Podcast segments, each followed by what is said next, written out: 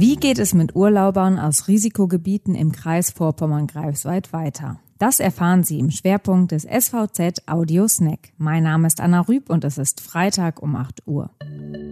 Zunächst die regionalen Nachrichten im Überblick. Bei der Neptunwerft in Rostock-Warnemünde ist die Zahl der nachgewiesenen Infektionen mit dem neuen Coronavirus auf vier gestiegen. Weitere Tests seien negativ ausgefallen.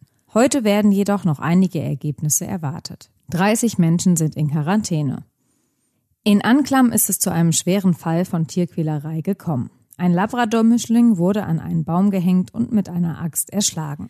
Die Besitzerin des Tieres beschuldigt einen Bekannten. Sie gab allerdings zu, dass sie die Tötung billigte. Die Polizei ermittelt. Urlauber im Kreis Usedom wurden zurück in die Heimat geschickt. Als Grund gab der Landkreis Vorpommern-Greifswald den Corona-Ausbruch in der Heimat der Urlauber an. Dieses Vorgehen wurde auch im Nordosten kritisch betrachtet. Das liegt daran, dass dieser Umgang mit den Gästen von der Landesverordnung abweicht. Diese besagt, dass Personen aus Risikogebieten nur einreisen dürfen, wenn sie über ein ärztliches Zeugnis verfügen, das bestätigt, dass es keine Anhaltspunkte für das Vorliegen einer Infektion gibt. Der Test dürfe höchstens 48 Stunden vor Einreise vorgenommen werden. Wer ohne dieses Attest aus einem Risikogebiet einreist, muss das Land verlassen.